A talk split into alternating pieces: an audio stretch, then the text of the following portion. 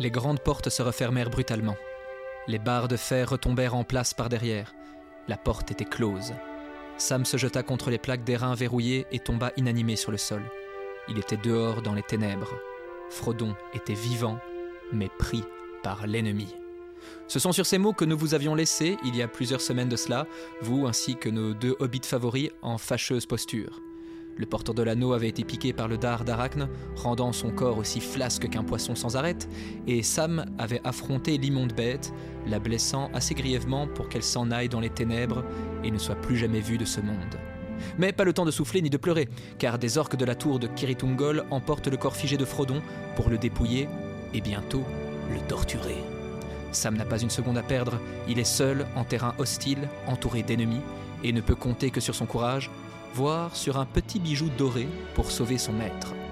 Chers auditeurs et auditrices, vous écoutez les pages du milieu, et je vous souhaite, avec Cyril et FX, la bienvenue pour ce sixième et dernier livre du Seigneur des Anneaux.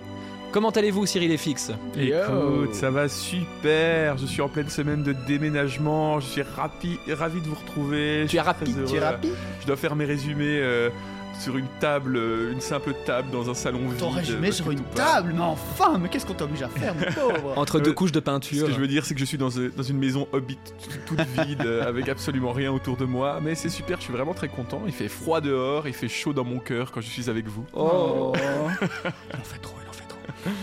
Eh bien moi ça va et j'ai un nouveau micro donc je suis aussi rapide comme toi Eh ouais. Cyril. Oui, d'ailleurs, merci beaucoup parce qu'effectivement, nous avons euh, dû. euh, en fait, il y avait un micro qui n'était pas à nous. On a dû donc en racheter un et grâce à l'argent du Tipeee, euh, ça a pu le.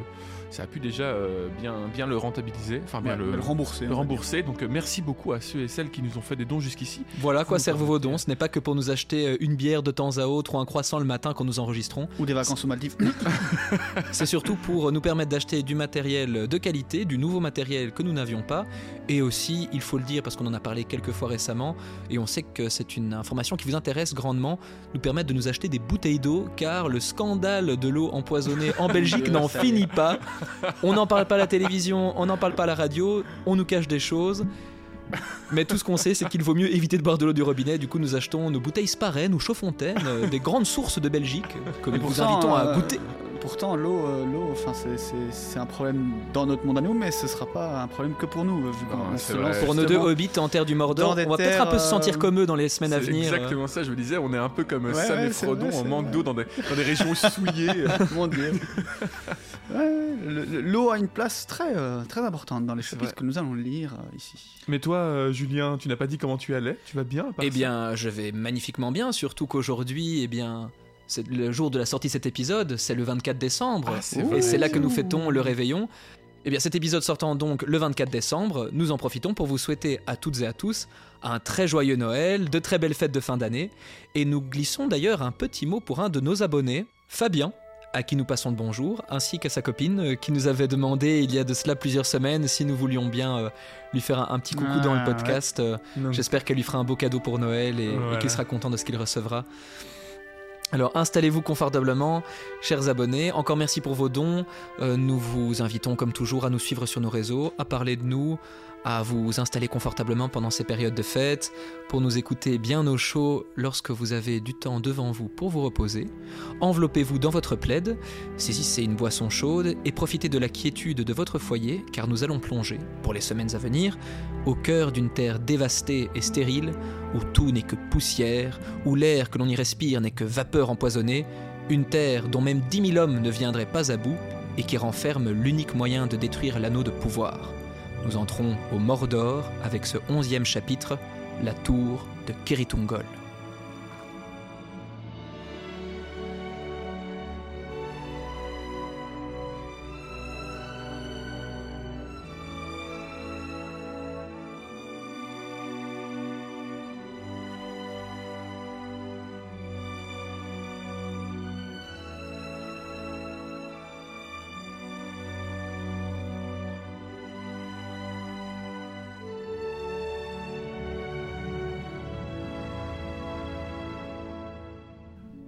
Sam se relève péniblement du sol.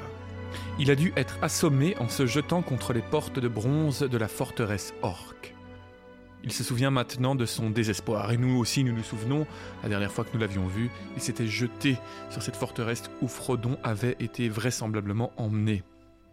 Et combien de temps il est resté là, il n'en a aucune idée. Il frissonne à présent, glacé jusqu'aux os. Il s'approche des portes et presse son oreille contre celle-ci. Il entend des voix d'orques au loin, à l'intérieur, mais le silence retombe rapidement. Sa tête lui fait mal et il voit des lumières fantômes dans les ténèbres. Mais il décide qu'il doit se forcer à réfléchir. Une chose est claire, il ne pourra entrer dans la forteresse par cette porte et le temps lui est compté. Son devoir est aussi clair, il lui faut secourir son maître ou mourir dans l'entreprise. Il remet d'art dans le fourreau et fait marche arrière, remontant le tunnel à tâtons dans l'obscurité, n'osant se servir de sa lampe elfique et essayant de reconstruire les événements dans sa tête depuis que Frodon et lui ont passé la croisée des routes. Il se demande quelle heure il est, car il a perdu tout le compte des jours. Il se trouve dans un pays de ténèbres où les jours du monde semblent oubliés, et tout ce qui y entre l'est aussi. C'est un peu comme ça que je me sens euh, un lendemain de, de premier, enfin de 31 décembre pour le coup. Pourquoi? Dans les ténèbres, je ne sais plus où on est. je me souviens juste de mon voyage avec mes amis jusqu'à une certaine croisée des chemins et puis tout est sombre, je me réveille dans une terre étrangère, hostile. Avec un gros mal de tête, euh, des ombres dans ta vision. Et...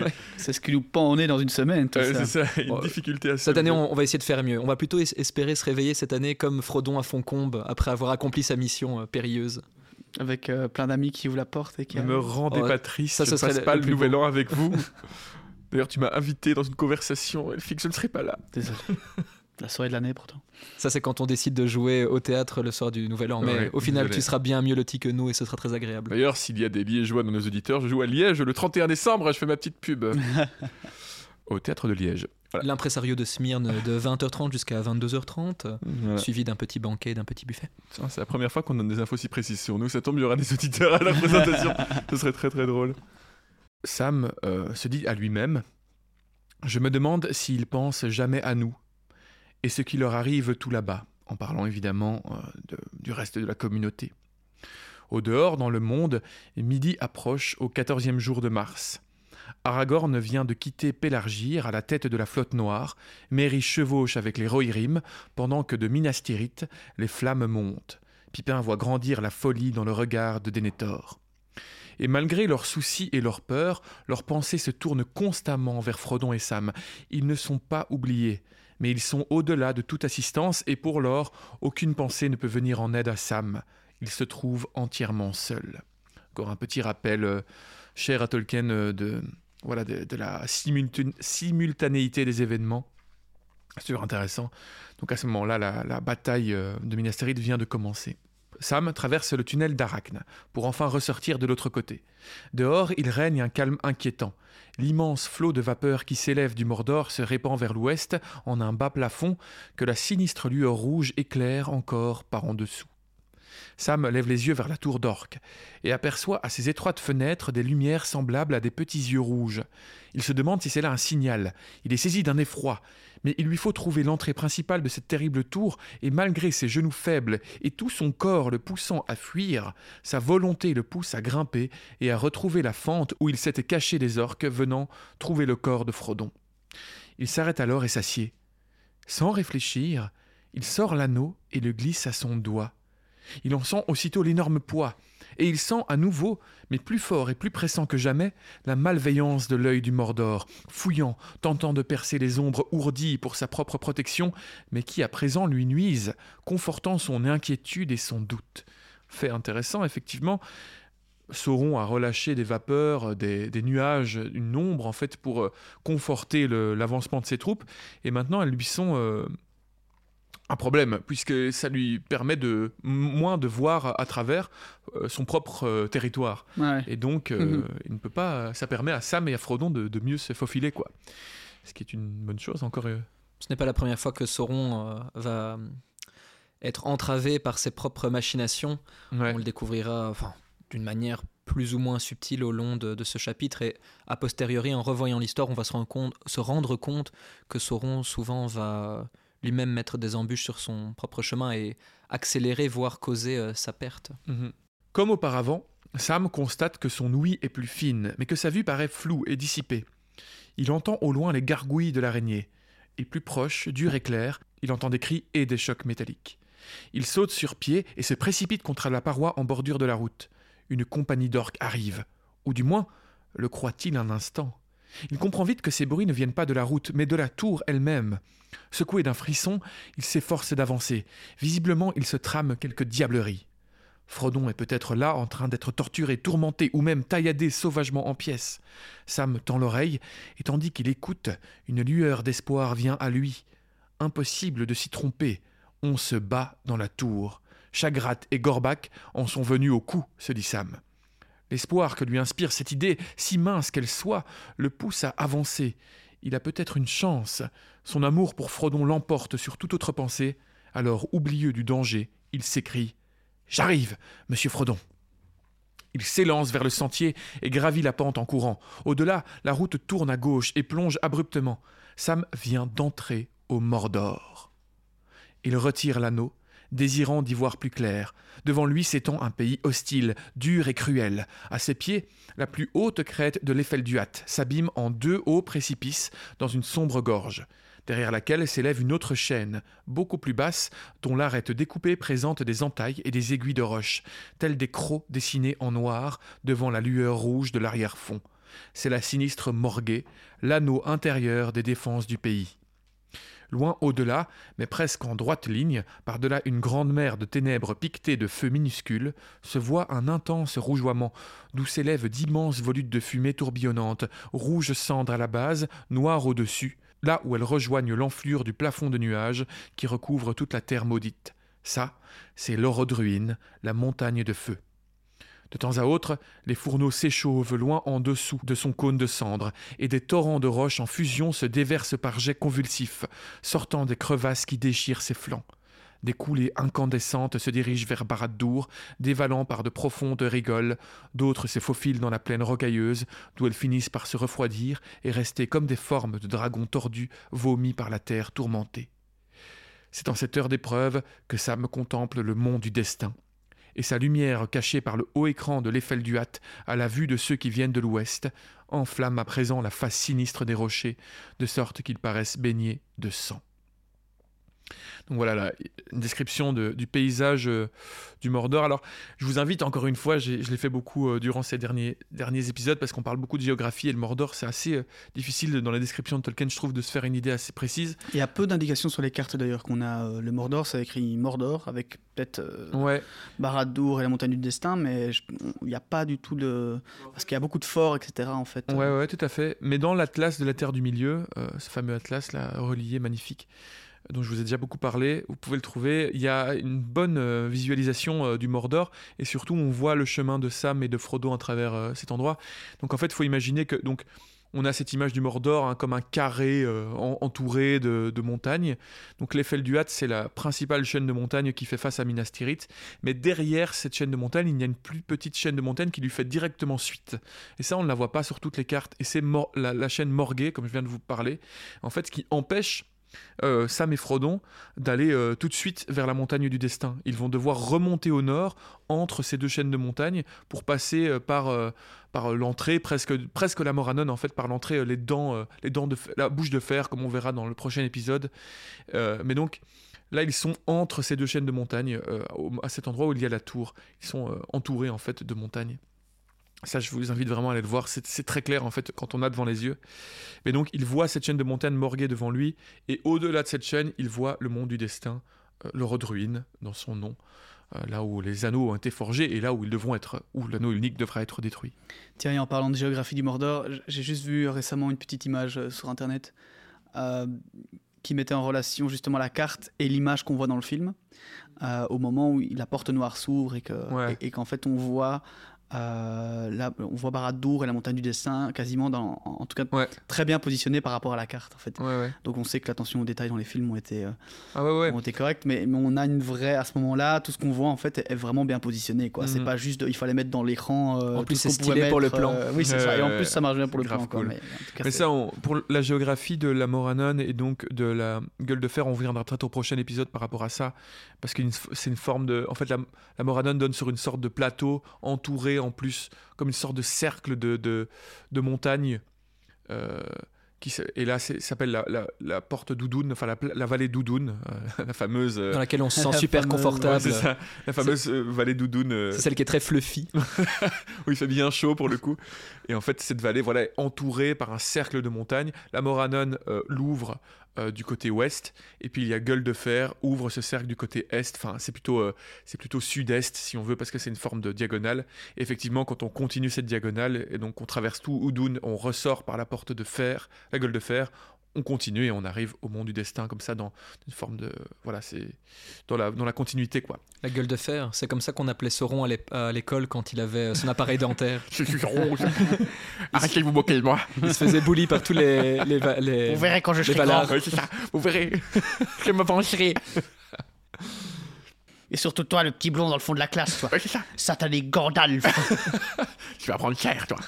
N'acceptez jamais le cadeau d'inconnu, hein, ça je vous le dis. Dans cette lueur infâme, Sam reste frappé d'horreur, car il voit à présent, regardant à sa gauche, la tour de Kiritungol dans toute sa puissance. Et il comprend soudain. La forteresse n'a pas été bâtie pour empêcher que l'ennemi n'entre au Mordor, mais pour éviter qu'il n'en sorte.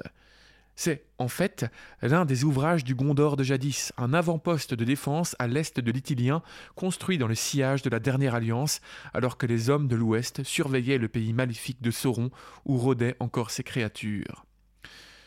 L'endroit était depuis longtemps maintenant aux mains de l'ennemi, et Sauron en avait tiré le meilleur parti, car il avait peu de serviteurs, mais beaucoup d'esclaves sous le joug de la peur.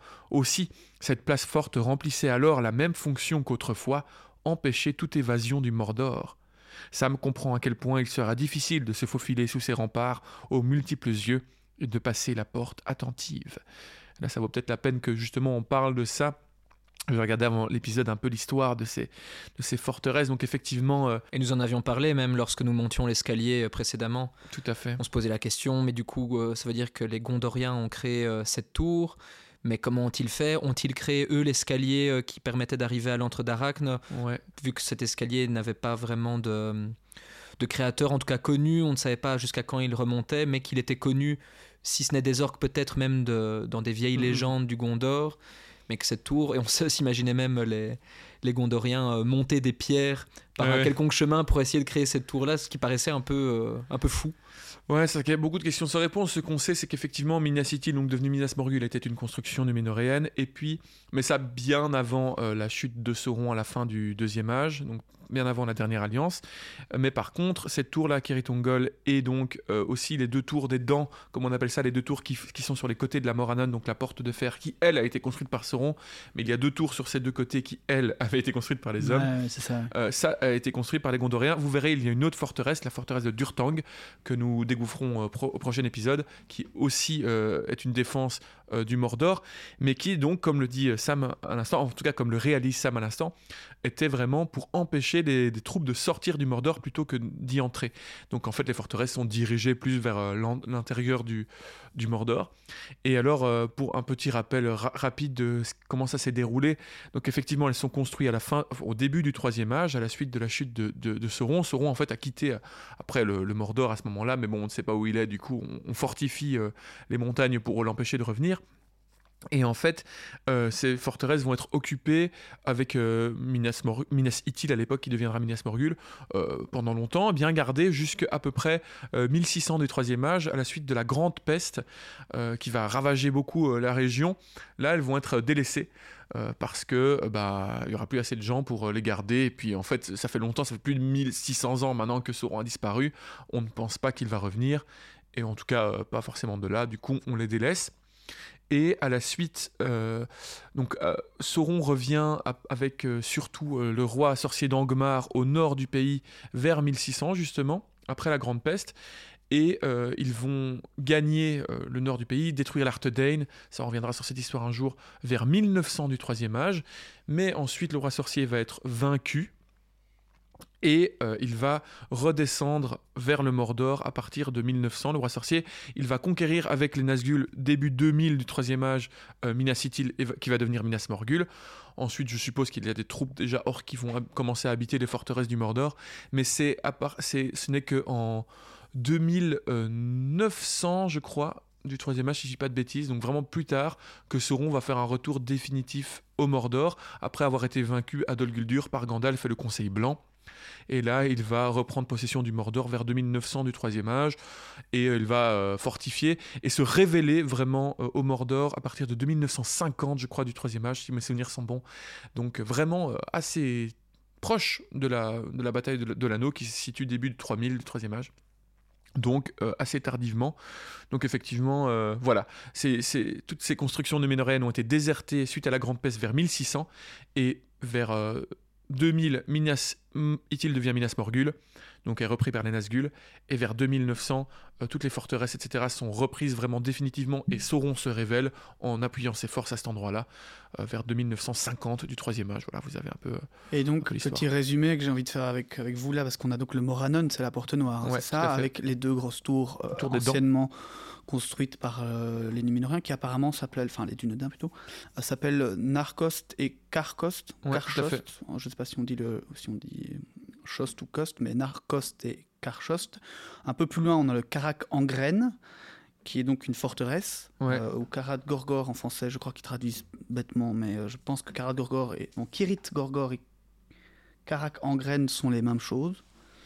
Mais Kirit Gorgor, c'est le nom c'est en fait c'est le, le nom qu'on donne à la rencontre. C'est plutôt, plutôt le nom de la région, Kirit Gorgor. Ok. C'est le nom qu'on donne euh, en fait à l'endroit où les deux chaînes de montagnes du nord et de l'ouest se rencontrent. c'est là où il y a la Moranon en fait. Donc je me reprends le Karat. Euh, Kirit Gorgor, c'est l'endroit où les deux chaînes de montagnes en soi, euh, celle qui va un peu plus à l'est, l'Eret Litui, et celle qui est à l'ouest dont on vient de parler, qui est l'effet du Hath, se rejoignent. Et au milieu, euh, donc on parle vraiment un peu plus loin que la, Porte Noire. Au milieu, il y a cette fameuse euh, forteresse Karat en graine. Donc les Portes Noires, plus loin, les deux chaînes de montagnes qui se retrouvent avec cette forteresse, et encore plus loin, Ordruin et Barad-dûr.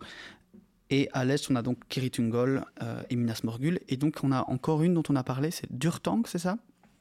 Durtang, en fait, oui, c'est un, on le verra, c'est un château en fait qui se trouve, qui se trouve vraiment sur la chaîne de l'Eiffel du Hatt, vraiment proche de la Moranon. Euh, qui mène euh, et dont un chemin arrive à la gueule euh, de fer qui ouvre sur le plateau de Loudoun. Ouais, donc je vous invite vraiment à aller regarder sur une map hein, parce qu'il y a vraiment beaucoup plus de forteresses et de, de trucs dans le Mordor. Mais je me permets de te reprendre, mais Karat en graine, c'est aussi le nom du col en fait. C'est pas une forteresse, c'est c'est le plat, c'est aussi le nom du col qui sépare le plateau de Gorgoroth justement et, et la vallée de Loudoun. Voilà, c'est des noms géographiques ça plutôt, plutôt que des forteresses. Je profite de ces précisions euh, géographiques et, euh, géographiques pour euh, revenir juste un instant sur la grande peste dont tu fais mention dans l'univers de Tolkien. Juste pour, on en avait, je pense, parlé il y a dans un lointain épisode où on parlait du, de la remontée en puissance d'Angmar, fut un temps, si ça se trouve, ça date de l'épisode où nous avions été dans les Galgal. Parce que je, je, me rappelle cette information, comme quoi en fait cette peste il est, euh, d'après les légendes, certaines rumeurs dans l'univers de Tolkien, euh, cette grande peste aurait été justement déclenchée par euh, Sauron et Angmar pour faire, leur permettre d'assurer leur retour en Terre du Milieu et de faire justement reculer les, les forces du Gondor encore en présence au bord de son pays et de faire des dégâts, car comme on le voit, bah, ça lui a bien profité, d'autant plus que la seule région qui a été épargnée par cette grande peste, eh bien, il se trouve que c'est le Mordor. Mhm. Tandis que le Rohanion a été euh, décimé, le Rohan, le Gondor, toutes ces, zones en ont, énormément souffert. Et il est fort probable qu'elles aient été instigées par euh, des maléfices, des, sorcelleries de d'Angmar et de Sauron. Mais c'est vrai, tout à fait. Et juste pour, euh, comme ça on en finit avec le, truc géographique, comme ça vous comprenez bien, je reprends les informations des fixes que je mêle aux miennes. En fait, donc, nous avons la Moranon, cette porte qui a été créée par Sauron avec la tour des dents, qui se trouve au nord-ouest, euh, à la rencontre des deux chaînes de montagnes nord et ouest. Cette rencontre, on l'appelle Kirit Gorgor, c'est le lieu, là où il y a la Moranon avec les dents, c'est vraiment le lieu de, cet endroit. Mhm. La Moranon ouvre sur la vallée de Loudoun, qui est, un, qui est une vallée qui est entourée d'un cercle de, de, de, montagnes. Et elle se finit, cette vallée de Loudoun, de l'autre vers. Euh, quand, on la, quand, on la, traverse, à Karat en graine, cette région qu'on appelle Karat en graine, là où il y a cette, ce passage qu'on appelle la gueule de fer, qui est le ah, passage, euh, qui est le passage qui rend- qui donne sur la vallée d'Oudoun de ce côté-là. Parce que c'est ça, j'allais te reprendre rapidement. Comme tu dis, c'est le nom du passage, mais Ouais. il est euh, fortement fortifié. C'est ça, tout à fait. C'est la, gueule de fer, c'est parce qu'il est fortifié, c'est pour ça qu'on appelle ça la gueule de fer. Mais l'endroit se note Karat en, Karak euh, en graine.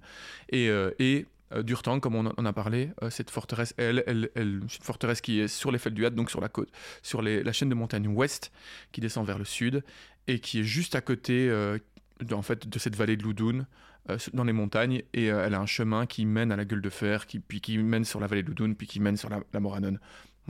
Et Durtang fut construit par les Gondoriens. Tout à fait. Voilà. On y reviendra peut-être une autre fois, Ah mais bah, l'épisode prochain, on la ira. parenthèse euh, géographie a été euh, assez longue, je crois. Ce qui permet de s'y retrouver aussi facilement, c'est euh, le simple mot Kirit.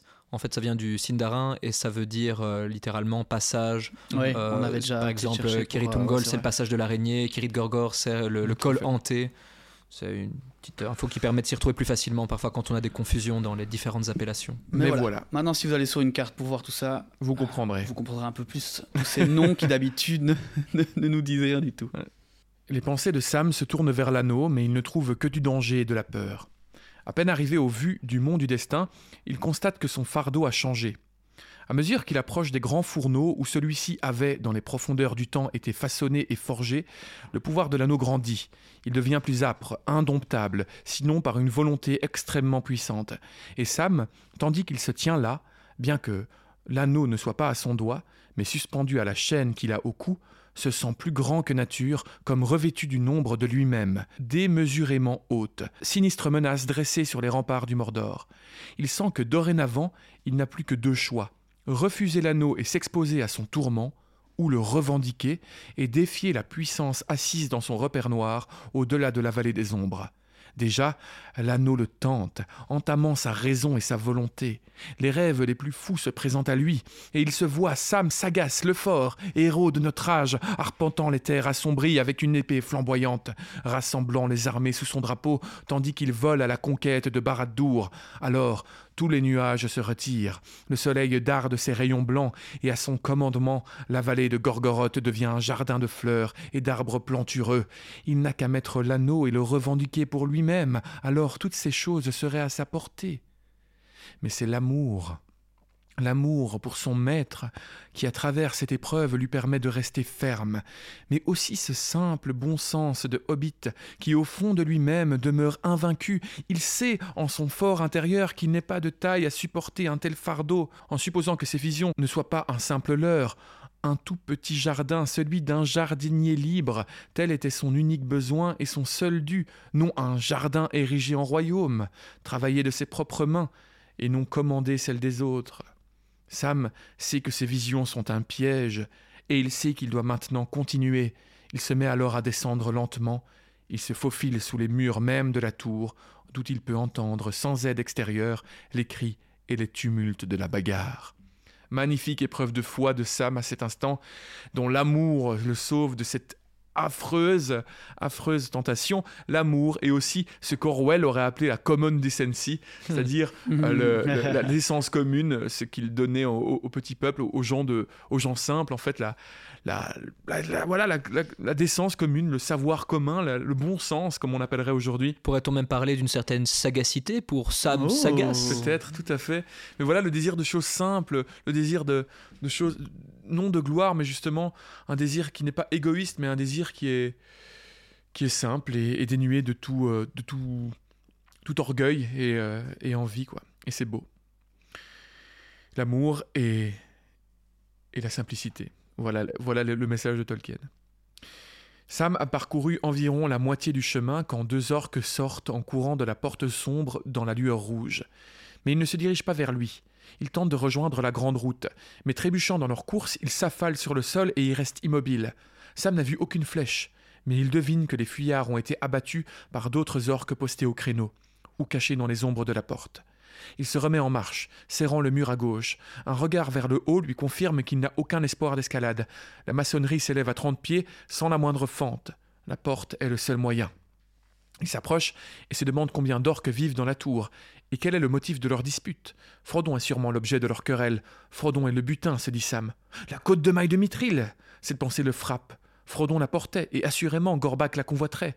Mais les ordres de la tour sombre sont désormais la seule protection de Frodon, et si l'on décide de passer outre, Frodon peut être tué à tout moment, sans cérémonie. Allons, pauvre fainéant, s'écrie Sam pour lui-même, il est temps d'agir. Il tire d'art et court vers la porte béante. Mais au moment de passer sous sa grande arche, il est stoppé net. Il ne voit pourtant aucun obstacle visible, mais quelque chose lui barre le chemin, trop fort pour être surmonté par sa volonté. Il regarde autour de lui, et dans l'ombre du portail, il voit les deux guetteurs. On dirait de grandes formes assises sur des trônes, chacune à trois corps joints et trois têtes tournées vers l'extérieur, l'intérieur et le travers du portail. Leurs faces sont celles de vautours, et sur leurs épais genoux reposent des mains pareilles à des cerfs. Ils semblent taillés dans d'immenses blocs de pierre, immuables, et pourtant ils sont conscients, pétris de malveillance, habités d'un terrible esprit de vigilance. Ils savent reconnaître un ennemi. Visible ou invisible, nul ne peut passer sans être découvert. Ils lui interdisent l'entrée, comme ils empêchent son évasion. Sam s'élance une nouvelle fois, mais il s'arrête d'un coup sec, comme frappé à la poitrine et à la tête. Alors, sans comprendre pourquoi, il sort lentement la fiole de Galadriel et la brandit. Sa lumière blanche fait fuir les ombres du portail, et Sam sent que la volonté des statues s'effrite et succombe finalement à la peur. Alors le hobbit passe en coup de vent et sent que derrière lui leur vigilance est revenue. Et de ses hideuses têtes monte un cri aigu et strident qui résonne entre les hauts murs devant lui. Loin au-dessus, tel un signal de réponse, une cloche discordante retentit une fois. Donc les fameux guetteurs, ça je les avais oubliés, ça m'a étonné à la, Moi de à la- même. à la relecture. Les fameux guetteurs, donc euh, effectivement, on n'a pas beaucoup d'infos sur eux, j'ai fait des petites recherches, ce sont euh, voilà des, Les des- ancêtres de l'alarme euh, classique. bah, des gargouilles qui avaient été construites en tout cas du temps des Numénoréens, c'est sûr. Hmm. Alors, euh, on sait que c'est Sauron qui leur a mis des esprits malveillants dedans. Alors, est-ce qu'ils avaient quand même un pouvoir euh, d'arrêt euh, et de voilà de, de vision pour pouvoir euh, voir les ennemis à l'époque? Peut-être. En tout cas, l'esprit malveillant qui les habite, c'est clairement Sauron qui l'a qui l'a mis dedans. Euh, voilà, c'est tout ce qu'on sait. Ça me fait penser à, à cette scène parce que oui, un nouvel épisode ne déroge pas à la règle. Il faut faire une référence au monde d'Harry Potter. Ça me fait penser à, une de ces scènes du film qui, je ne sais pas si elle est présente dans les livres, ça fait trop longtemps que je les ai lus. Mais dans les films, c'était dans le, les reliques de la mort, dans la deuxième partie, lorsque Harry revient avec euh, Ron et Hermione à Poudlard, ils transplanent pour arriver à Préolard et au moment où ils arrivent à Préolard euh, dans leur euh, transplanation, euh, il y a une sorte d'alarme qui se déclenche. euh, je ne sais pas si c'est des, des animaux ou un, un maléfice qui est lancé. Je- moi, ça me fait penser un peu à ça. Ou si tu arrives à passer cette espèce d'ombre euh, comme à Siri Tungol, il y a un cri euh, strident qui retentit et qui appelle du coup peut-être à ce qu'une autre cloche soit sonnée et, et que qui Ouais. sait des orques, des uruks ou peut-être même un Nazgûl débarque. Oh mon On dieu, verra. mon dieu. Moi, je voulais savoir si ça marchait aussi bien que celle de mon voisin comme alarme. Et si elle s'activait 3-4 fois par jour, juste pour être sûr qu'on. Celui dont la fenêtre est à moitié ouverte tous les soirs, c'est ça? Celui qui laisse son téléphone sur la table basse en dessous de la fenêtre? Non? Il n'a plus son téléphone. oui, c'est ça. En tout cas, Sam euh, réagit à cette alarme. Bon, bon, voilà que j'ai sonné à la grande porte. Eh bien, quelqu'un va venir? Dites au capitaine Chagrat que le grand guerrier elfe est en visite, et son épée d'elfe aussi. Un peu de culot quand même, le Sam. hein. Il n'y a pas de réponse. Sam s'avance, dard à la main. La cour est plongée dans l'ombre, mais le sol est jonché de corps. Les pierres sont glissantes de sang noir. Sam remarque deux livrées, l'une marquée de l'œil rouge, l'autre d'une lune défigurée par un horrible visage de mort. Ce sont donc les insignes de Mordor et l'autre de Morgul, euh, celle de, Minas Morgul. Au fond de la cour, une grande porte est entr'ouverte. Au pied de la tour, une lueur rouge en sort. Un grand orque gît mort sur le seuil. Sam passe au-dessus du cadavre et entre. Ne sachant où aller, Sam se dit que Frodon doit se trouver dans une des chambres au sommet de la tourelle tout en haut. Mais il ne sait quel chemin y mène. Il décide de suivre la lumière. Il s'avance dans le couloir, mais sa démarche se ralentit. La terreur le rattrape. Il n'y a aucun son sauf ses pas. Les cadavres, le vide, les murs sointants et noirs, qui, à la lueur des torches, semblent dégouliner de sang, la crainte d'une mort soudaine tapie dans l'ombre d'une porte et, dans l'arrière-fond de sa pensée, la malveillance sournoise et attentive à l'entrée de la tour, c'en était presque trop pour lui. Il s'efforce de penser à Frodon et avance. Il passe la lumière des torches et se trouve devant un grand portail voûté au bout du couloir lorsqu'il entend un hurlement venu d'en haut, un horrible cri étranglé. Il s'arrête net, puis des échos retentissent au-dessus de lui. Quelqu'un dévale un escalier à toutes jambes. Sam saisit l'anneau, mais ne le passe pas à son doigt. Un orque surgit alors avec fracas, jaillissant d'une sombre ouverture à sa droite. Il fonce sur lui. Il est juste à six pas quand, levant la tête, il le voit. Sam peut entendre sa respiration haletante et voir la lueur de ses yeux injectés de sang. L'orque s'arrête, court, atterré, car il ne voit pas un petit hobbit effrayé dont la main vacillante peine à tenir son arme, mais il voit une grande forme silencieuse, enveloppée d'une ombre grise, se détachant sur le clignotement de la lumière.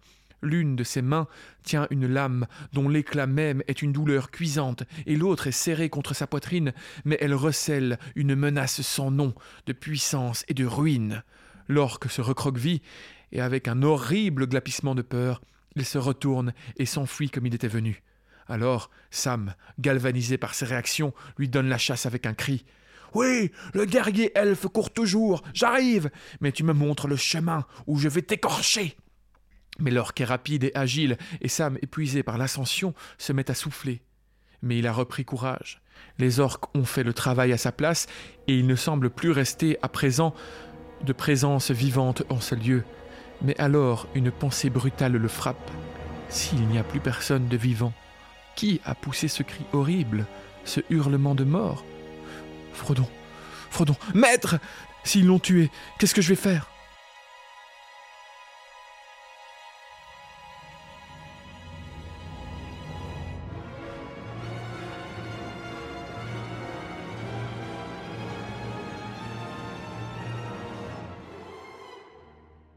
Sam monte encore. Hormis en quelques rares endroits éclairés par des torches, il fait noir partout. Le hobbit essaie de compter les marches, mais après 200, il perd le compte et se fait tout discret, car il entend des voix venant d'en haut. Tout d'un coup, l'escalier arrive à sa fin. Sam reste immobile.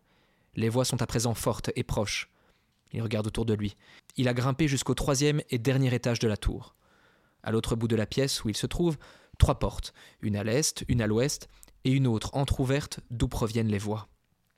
Elle amène à l'extérieur, sur une terrasse bordée de parapets. Au début, Sam n'écoute pas. Il regarde à travers une des fentes de la pièce pour voir en contrebas là où le combat avait été le plus féroce. Toute la cour est bourrée d'orques morts, ou de leurs têtes, ou encore de leurs membres découpés. L'endroit empeste la mort. Il est caché dans l'ombre, derrière la porte d'où proviennent les voix. Un grognement suivi d'un coup et d'un cri le renvoie d'un bond dans sa cachette. Une voix d'orque s'élève, remplie de colère, et il la reconnaît immédiatement c'est celle de Chagrat, le capitaine de la tour.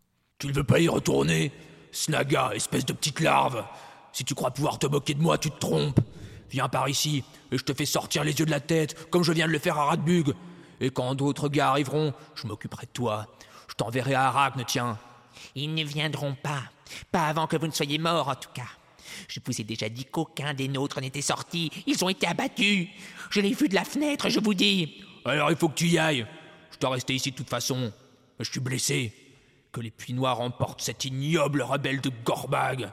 J'en ai donné mieux que ce que j'ai reçu. Il m'a poignardé, ce fumier. Il faut y aller. Il faut que des nouvelles arrivent à Lucburz, où nous serons tous dévoués au puits noir. Je ne vais pas redescendre cet escalier, que vous soyez capitaine ou non. Et vous ne resterez pas longtemps capitaine quand ils apprendront tout ce qui s'est passé. Je me suis battu pour la tour contre ces rats puants de Morgul. Mais vous avez fait un beau gâchis, vous autres. Les deux beaux capitaines, à vous battre pour le butin. En voilà assez J'avais mes ordres. C'est Gorbag qui a tout commencé en essayant de chipper cette jolie chemise. Et vous l'avez mis en colère en prenant vos grands airs. Et il avait plus de bon sens que vous. Il vous a dit plus d'une fois que le plus dangereux de ces espions était encore en liberté. Et vous n'avez pas voulu l'écouter. Et vous ne voulez pas non plus écouter à présent. Gorbag avait raison, je vous dis. Il y a un grand combattant par là, un de ces elfes aux mains sanglantes, ou un des infects orques. Il vient par ici, je vous dis. Vous avez entendu la cloche, il a dépassé les guetteurs, il est dans l'escalier, et tant qu'il y sera, je ne descendrai pas. Fussiez vous-même un Asgul, je n'irai pas. Ah, c'est donc cela. Tu feras ceci tu feras pas cela, et quand il arrivera, tu dégarpiras en me laissant tout seul. Mais que non Je te flanquerai d'abord des trous de verre rouge dans le ventre. Le plus petit orque jaillit alors de la porte de la tourelle, suivi par Chagrat, un grand orque aux longs bras dont l'un semble blessé. Sam, toujours caché, a la brève occasion de voir son hideuse gueule barbouillée de sang. De ce qu'il comprend, Chagrat poursuit Snaga autour du toit jusqu'au moment où, l'ayant esquivé, l'orque plus petit se rue avec un glapissement dans la tourelle et disparaît. Chagrat s'arrête alors. Dans l'ombre, Sam peut maintenant le voir haletant. Il tient un ballot dans l'une de ses griffes, certainement son trésor. Il sort un long poignard de son autre griffe sur lequel il crache. Il va ensuite à une des ouvertures taillées dans le mur pour regarder dans la cour extérieure en contrebas. Par deux fois, il crie, sans qu'aucune réponse ne vienne. Tandis que Chagrat est courbé, Sam n'a plus le temps de la réflexion. Il pourrait se glisser par l'autre porte, mais pas sans être vu, et il ne peut jouer à cache-cache avec cette hideuse orque. Il fait ce qu'il a sans doute de mieux à faire. Il bondit à la rencontre de Chagrat en poussant un cri. Il ne tient plus l'anneau, mais celui-ci est présent, pouvoir caché, menace pour les esclaves du Mordor, et dans sa main, il a Dar, dont la lueur frappe les yeux de l'orque comme le scintillement des étoiles. Chagrat ne peut en même temps se battre et tenir son trésor. Il s'arrête, dénudant ses crocs dans un grognement. Puis, il bondit de côté à la manière des orques, et comme Sam s'élance sur lui, il se sert du lourd ballot comme d'un bouclier et d'une arme, le lançant brutalement dans la figure de son ennemi. Sam chancelle, et avant qu'il n'ait pu se ressaisir, Chagrat vient de passer comme une flèche pour dévaler l'escalier. Sam lui court après, jurant, mais il s'arrête vite. La pensée de Frodon lui revient bientôt, et il se rappelle que l'autre orque est reparti à l'intérieur de la tourelle. Il se trouve de nouveau devant un choix terrible, et il n'a pas le temps de réfléchir. Si Chagrat s'échappe, il trouvera vite de l'aide, et il reviendra. Mais si Sam le poursuit, l'autre orque pourra accomplir là-haut quelque acte horrible. Il se retourne vivement et remonte l'escalier quatre à quatre.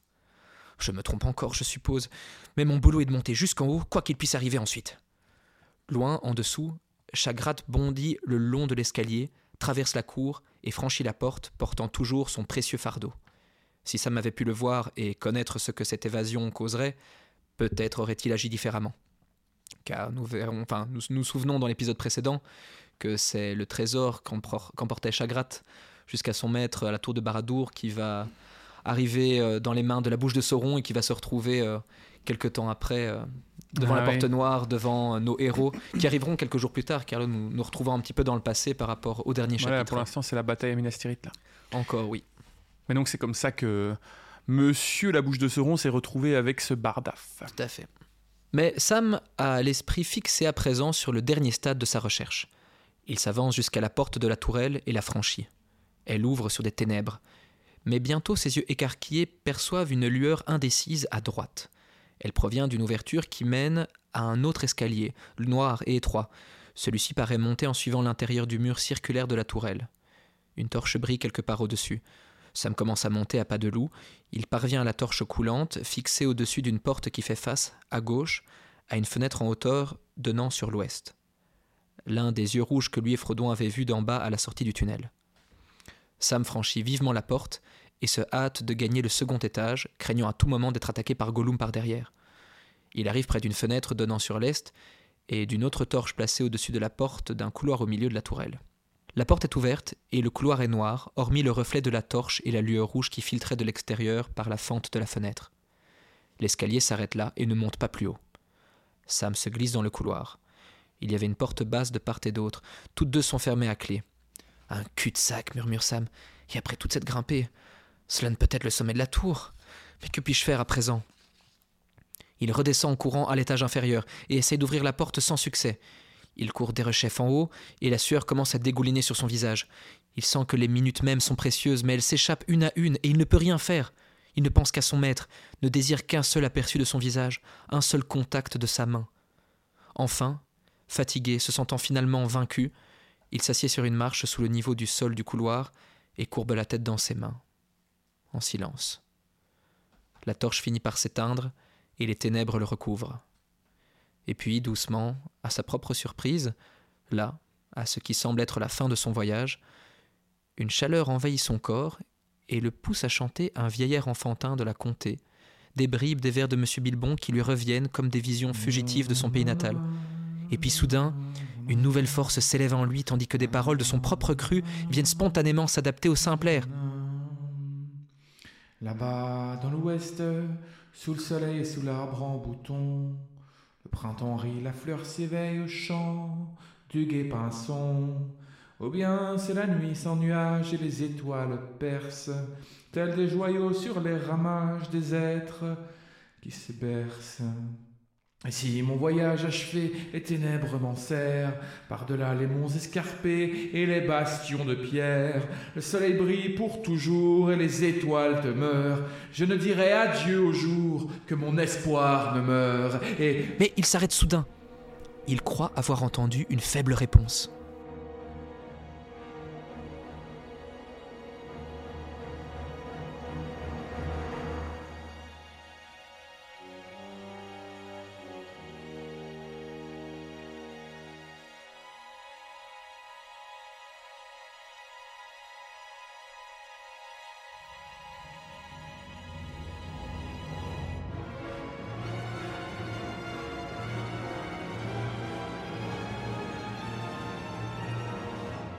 Sam croit en effet entendre une faible voix en réponse, mais plus rien.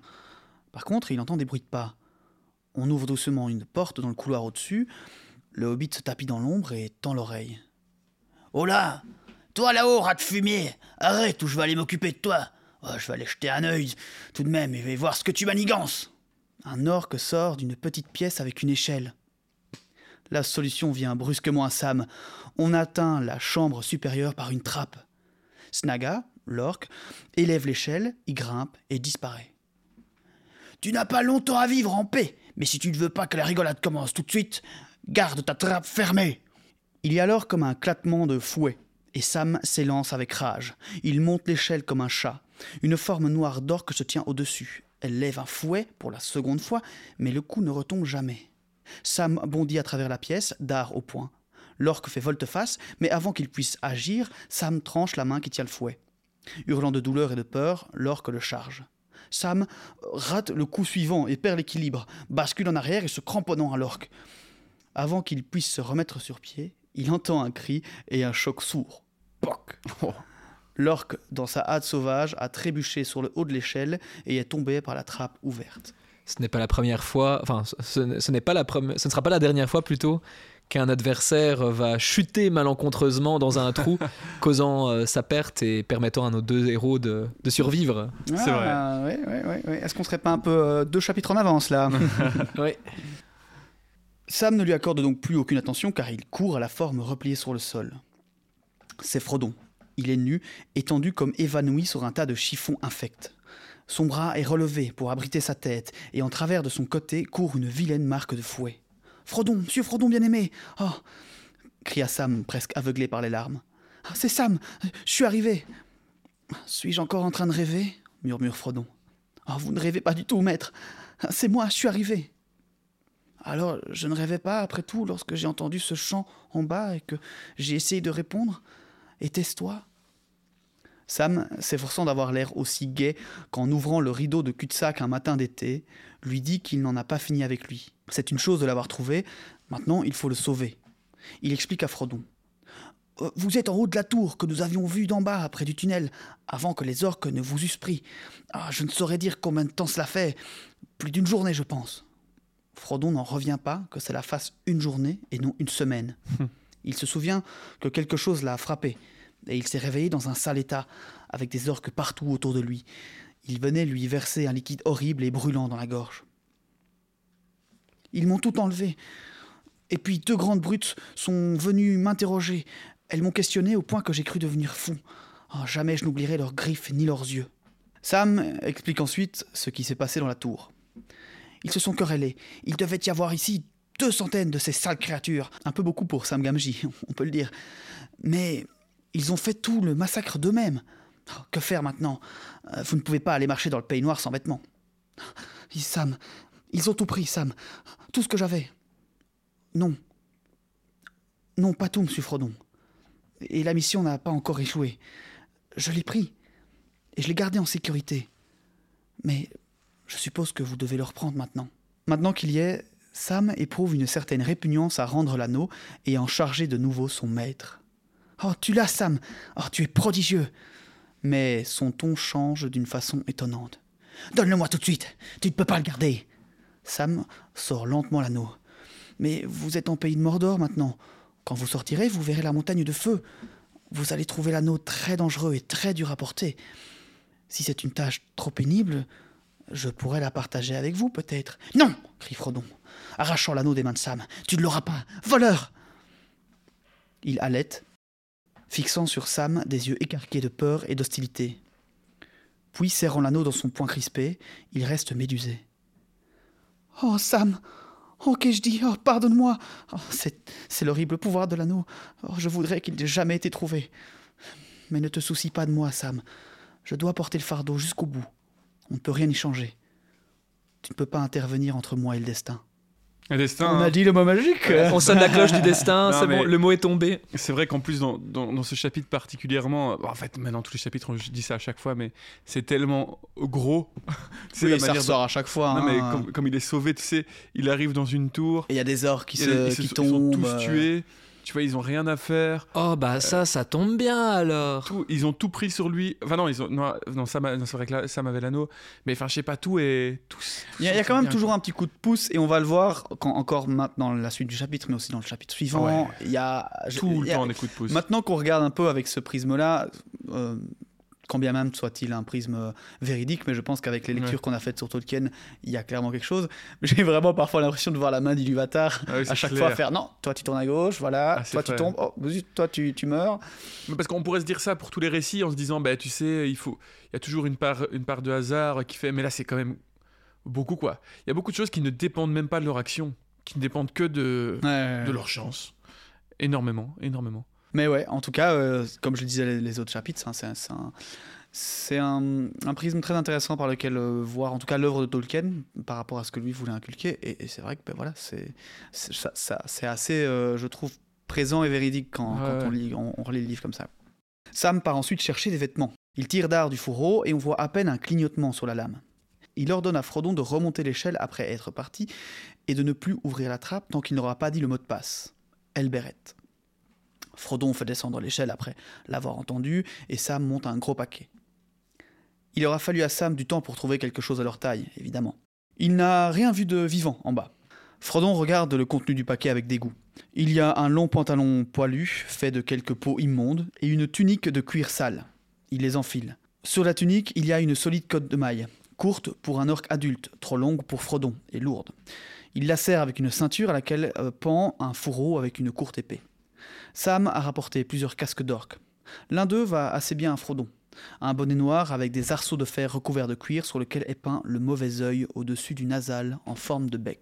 Oh ma chérie, il va trop bien ce casque. hein. C'est vrai que c'est exactement ce qu'il y a dans le. Ouais, c'est pour ça que j'ai gardé la description. Je rigole là maintenant parce que je voulais vous... enfin, maintenant que tu fais la blague, j'avais envie de faire la, la musique de Pretty Woman, mais je m'en souviens pas. Mais je gardais, c'est vrai que comme tu dis, c'est exactement le casque qu'il y a dans les films pour le coup. Ouais, donc, euh, fait. Ça m'explique. Les trucs de Morgul allaient mieux et ils étaient mieux faits, mais ça ne ferait pas l'affaire, je pense, d'aller porter sa marque dans le Mordor. Vous voilà un parfait petit orc. Sauf votre respect, du moins, le seriez-vous si on pouvait vous couvrir la figure d'un masque, vous allonger les bras et vous arquer les jambes. Sam s'habille aussi en orque. Il plie avec soin son manteau d'elfe, qui fait un rouleau étonnamment petit, le met dans son paquet et se couvre la tête d'un casque. Ils s'inquiètent maintenant tous les deux de l'eau et de la nourriture. Sam a encore un peu de nourriture de Faramir et Frodon a retrouvé son sac. Pendant que Sam était parti, en fait, il a recherché un peu Ouais. aux alentours, il a trouvé son sac éventré. Euh, mais voilà, il a pu en tout cas rassembler tout un petit tas, tout un, un tas de petits bouts pardon, de lambas. Et il ordonne à Sam d'en manger ainsi que de finir sa gourde. Ah, tout à faire est sans espoir. Ce n'est donc pas la peine de se soucier de demain. Ils descendent l'échelle, ramassent deux boucliers et poursuivent leur chemin. Tout peut être mort dans la tour de Kiritungol, mais elle suit toujours la peur et le mal. Arrivés à la porte, ils sentent la malice des deux guetteurs, formes noires et silencieuses assises de part et d'autre de la porte. Tandis qu'ils se faufilent entre les hideux cadavres des orques, chaque pas devient plus difficile. Avancer d'un seul pouce était une douleur et une fatigue tant pour la volonté que pour leurs membres. Il y a là quelques sorcelleries, mais je suis passé et je vais ressortir. Ça ne peut pas être plus dangereux qu'avant. Sam sort le verre elfique de Galadriel. Comme pour faire honneur à son intrépidité, pour orner de splendeur sa fidèle main brune de hobbit qui avait accompli de tels exploits, la fiole flamboya soudain, de sorte que toute la cour sombre fut illuminée d'un rayonnement aveugle. Giltoniel, à Elberet, crie Sam, car il ne savait pas pas pourquoi, sa pensée revint brusquement vers les elfes de la comté et aux champs qui avaient repoussé le cavalier noir parmi les arbres. Aya Elanion Encalamina, crie Frodon. C'est bel et bien ça, je l'ai bien lu. Euh, ça veut dire Hail Arendil, brightest of stars, donc euh, santé à Erendil, euh, L'étoile la la, plus brillante. brillante. Quoi. La volonté des guetteurs est brisée et Frodon et Sam basculent en avant. Ils franchissent la porte et passent devant les deux grandes figures avec leurs yeux étincelants. Puis il y a un craquement et la clé de la voûte de l'arche s'écrase. Le mur au-dessus d'eux se désagrège et tombe en ruine. Il n'y échappe que de justesse. Une cloche retentit. Un terrible gémissement monte des guetteurs. De bien loin, dans les ténèbres supérieures, vient une réponse. Du ciel noir se laisse tomber comme un éclair une forme ailée qui déchire les nuages d'un cri effroyablement perçant.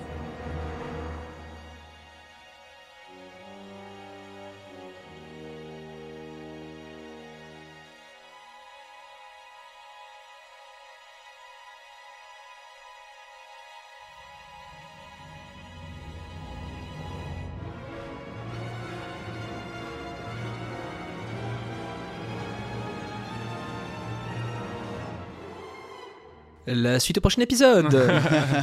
Ne serait-ce pas euh, le, le départ de.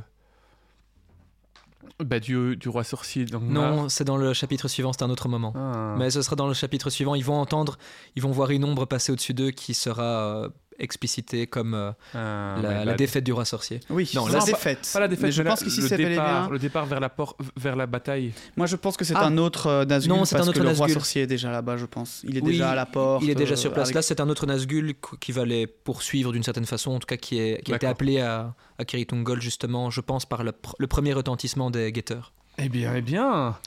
En tout cas, euh, sacré chapitre. euh, Oui, sacré assez chapitre. dense. Assez dense et vraiment.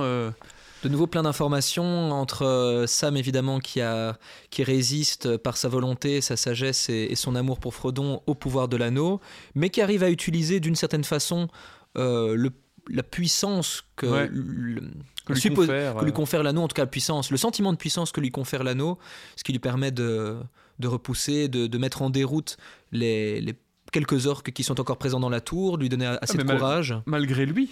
Euh, Malgré lui, c'est vraiment ça. la forme que lui donne l'anneau, euh, puisque donc oui, il est dit que l'orque voit qu'il tient quelque chose dans sa main qui recèle d'une puissance, euh, donc il sent un truc vraiment très menaçant. Puis il faut dire aussi que non seulement il a ce- cet anneau, mais il a aussi la fiole de Galadriel qui Ouais. a une certaine puissance. Puis Sam a été a mis en déroute euh, Arachne précédemment, ce qui euh, doit quand même un peu éveiller la curiosité des, des, des orques en présence, d'autant plus que dans le dernier chapitre où nous étions avec les deux hobbits, ils s'étaient tous deux, enfin les, les orques entre eux s'étaient dit que c'était quand même étrange et que l'araignée avait dû mettre, euh, être mise en, en fuite par un être assez puissant Un elfe, oui, il parle d'un par elfe. un elfe, car pour euh, empêcher Arachne de terminer son repas, voire même de le commencer, c'est que ça devait être un, un grand guerrier, Tout certainement elfe dans leur esprit, qui avait pu accomplir cet exploit. Mhm. Sam Sagas, euh, le brave. Ouais, ouais, et là, ils sont partis donc pour une marche assez périlleuse. Quand même, euh, on soulignera aussi euh, la, la hardiesse de Frodon qui vient de se faire torturer euh, pendant une journée, fouetté à sang, et qui, qui va devoir se relever, s'habiller avec les habits de, de ses bourreaux pour marcher à travers un. Oui, c'est vrai Un qu'il continue. désert, hein, pour le euh. coup, il continue alors que Ah ouais. ils sont encore une fois. Dans... Mais je pense qu'on on a déjà parlé du fait que l'anneau allait laisser des grosses marques sur Frodon. Ah ouais. Et je pense qu'au mot qu'il va dire, euh, peut-être peut-être à la fin de ce chapitre que j'ai peut-être pas gardé, et peut-être aussi au début de l'autre, euh, que ce passage dans, dans cette tour va aussi très fort le, le marquer. Quoi. Ouais, ouais, tout à fait. Sans oublier le, Oui. le waterboarding avec le jus du Mordor dont il a été victime. ah ouais. J'imagine que c'est le- euh, les photos qui ont été prises euh, de lui en. À Kirin En veste, en, en vi- en veste orange. euh. Ça. j'imagine que c'est le, le même type de, de breuvage euh, maléfique qu'avaient dû boire Pipin et Merry Ouais. lorsqu'ils étaient emportés par les orques vers chez Saruman. Maléfique, mais. euh, ouais, qui donne une certaine consistance et force, mais qui peut aussi donner des rêves troublés, des cauchemars, et qui peuvent peut-être aider à la torture. Mais tu n'as, tu n'as pas gardé ce passage où il parle de la nourriture orque parce qu'il il, euh, il dit justement. euh, il y a un petit passage à la fin de ce chapitre où il Oui, parle oui, à Sam, où Sam lui dit Mais euh, vous devez être euh, affamé ou quoi. Il fait, mais en fait, non, je dois être moins affamé que toi parce qu'on m'a nourri. Mm. Et, et- et il dit parce que Sam, en fait, ces créa- Sam dit, oh, mais ces créatures se nourrissent pas ou je sais plus quoi, je sais plus comment, comment il tourne ça. Et t'as t'as Frodon qui dit, mais si, en fait, elles sont vivantes. Elles sont vivantes et d'ailleurs, elles n'ont pas été créées par Sauron. Et là, il sort la, la phrase, évidemment, qui, est- qui est sortie sur, euh, qui a été beaucoup utilisée sur les réseaux euh, par rapport à l'œuvre d'Amazon, en disant Sauron ne crée rien, mais il corrompt. Ah, Mm. Et il parle, il parle des orques en disant non, Mhm. et- Sauron n'a pas créé ces, ces créatures, il n'a pas donné la vie à ces créatures, il a simplement corrompu des créatures vivantes euh, parce qu'il n'a pas le pouvoir de donner Ouais, la vie à. Sauron. Alors c'est un peu bizarre parce que normalement il n'a pas le pouvoir, mais il crée quand même Enfin, des dragons. Sauron, euh, Morgoth. enfin, Morgoth, oui. Mais euh, et du coup il dit bah, qu'ils ont faim, qu'ils ont besoin de manger euh, et qu'effectivement ils ne ils mangent qu'ils trouvent donc des trucs un peu dégueux, etc. Mais euh, ils vont ils ont quand même de la nourriture comestible. Oui, donc, et je euh, pense que cette idée de, de, de- de- de fluide, comme tu dis, peut-être qui aide à la torture, je pense, je pense plus que c'est pas une nourriture spécialement adaptée aux hobbits et aux, Mhm. aux hommes, mais que pour eux, bah, ça leur- voilà, c'est l'espèce de gros truc de vodka bien ouais, nourrissant. ça. et Mhm. que toi t'es un petit hobbit et etc il explique que ça lui brûle la gorge parce que je pense enfin voilà c'est une- Ouais. une, image bien sûr mais ça doit piquer ça doit pas être agréable mais en même temps ça donne un coup de boost et euh, Ouais, ça leur ça donne de l'énergie. hein, ouais Malgré tout. et, et on- pour revenir petite parenthèse sur les dragons les dragons aussi en soi ont été corrompus on sait pas de quoi mais je crois que ça vient aussi de d'années de Ouais. de C'est difficile. C'est c'est- on en avait déjà flou, parlé hein. ouais, c'est C'est assez ça flou, je parce que même les créatures euh, des profondeurs, etc., ça ne semble pas être des créatures qui ont été créées par euh, par euh, par Iluvatar. Euh, Qu'elles viennent plus de la. En tout cas, quand on pense à certaines créatures très anciennes comme euh, les, les choses sans nom qui Oui, se trouvent ça, fin fond de la Moria, qui viendraient plus peut-être de la dissonance même euh, De de, la de- musique, de Melkor, de la Ouais, musique, ouais. et qui serait cette euh, expression physique de la, la discordance musicale plutôt qu'une création volontaire d'un être maléfique. Ouais, donc c'est assez particulier parce qu'effectivement, la, la première discorde vient du fait que Morgoth n'obtient pas la flamme qui donne la vie, et donc ne l'a jamais normalement, mais il arrive quand même à donner la vie à certaines formes de Mhm. créatures. Ouais, de- Donc ouais. ouais. on sait pas trop. Ou alors il a vraiment corrompu simplement des, des beaux dauphins qui étaient dans les profondeurs, sais rien. Et il en a Ouais, fait ouais. des trucs c'est possible. Des hein. choses sans nom, est-ce que. Bon, ça, je pars vraiment dans la théorie, je pense un peu trop. Mais voilà, mais on pourrait se dire que Morgoth aurait été chercher des choses sans nom dans les profondeurs et on aurait fait des dragons. Enfin, comme je dis Oui, c'est ça, mais ça tombe, c'était des, des créatures qui étaient bonnes, quoi. Parce qu'Ilivatar Oui, oui. n'aurait pas créé des créatures du mal. Euh, même des choses sans nom, il aurait jamais créé une sorte de pieuvre étrange. Non, non, Euh. d'accord, mais je, je, je pense que dans ce que je veux dire dans la théorie, c'est qu'il aurait récupéré des choses sans nom qui auraient été créées par la dissonance et qu'il en aurait fait des dragons. Encore Ah une fois, c'est une théorie très. euh, voilà, on peut s'imaginer plein de trucs. Mais... Mais créé par la dissonance, ouais. Ouais, ça, mais, ça, la- ça, c'est en référence à notre théorie, la théorie oui. que. Voilà, il y a. mais du coup, Bon, ça veut- dis ça- les- les si on accepte cette théorie, ça veut dire que la dissonance, donc le mal a une, forme, a une force créatrice, et ça, ça va à l'encontre un peu de l'idée normalement originelle. Donc c'est c'est un peu particulier. Ah, Il y a des, des zones troubles, hein, notamment euh, le fait que tu évoques euh, ce point précis des orques, euh, leur nourriture, le fait qu'initialement ils ne sont pas mauvais, ça a toujours été un peu la bête noire de Tolkien dans son univers, Ouais, parce que fait. lui euh, n'était pas euh, manichéen du tout, contrairement à ce qu'on pourrait penser quand on n'a pas lu son œuvre ou qu'on ne l'a pas lu euh, assez euh, profondément, avec assez d'attention, et que lui, il voulait permettre... Pour lui, aucune créature n'est mauvaise par essence. Et fait. pourtant, il avait créé les orques et ces créatures-là, il fallait leur donner euh, une possibilité de rédemption, un arc. Et en même temps, il était déjà trop empêtré dans qu'est-ce que ces orques deviennent alors quand ils meurent. Ce sont des elfes corrompus et donc que deviennent-ils après Et ça a toujours été Ouais. une, une donnée sur laquelle il est revenu plusieurs fois dans des lettres, dans ses écrits. Et c'est pour ça aussi qu'il y a souvent différentes versions euh, sur leurs origines, sur la manière dont ils sont Mhm. créés et euh, sur euh, leur, ce qui se passe pour eux après la mort. Et ça, une question qui n'a jamais été totalement résolue et dont on n'aura jamais le- le fin mot de l'histoire. On ne peut que spéculer, mon cher Julien. et choisir la version qui pour nous sera la meilleure. Eh bien, c'est la fin de cet épisode. Merci de l'avoir écouté. Nous vous retrouvons la semaine prochaine pour le dernier épisode de l'année calendrier, qui nous verra pénétrer définitivement dans le pays de l'ombre. Les heures de l'anneau sont comptées et nos valeureux hobbits ne sont pas au bout de leur peine. Si vous avez apprécié cet épisode, nous vous invitons à le partager. Laissez-nous un commentaire, une note. Sentez-vous libre de nous envoyer un message sur notre page Facebook ou Instagram. Et nous vous remercions chaleur- chaleureusement tous nos donneurs de Tipeee pour leurs dons qui permettent de pérenniser ce podcast, de nous avoir acheté un nouveau micro, des nouveaux câbles. Un grand merci à vous tous, passez de belles fêtes, un bon réveillon et à la semaine prochaine. Joyeux À Noël bientôt. Bah t'as bien lu FX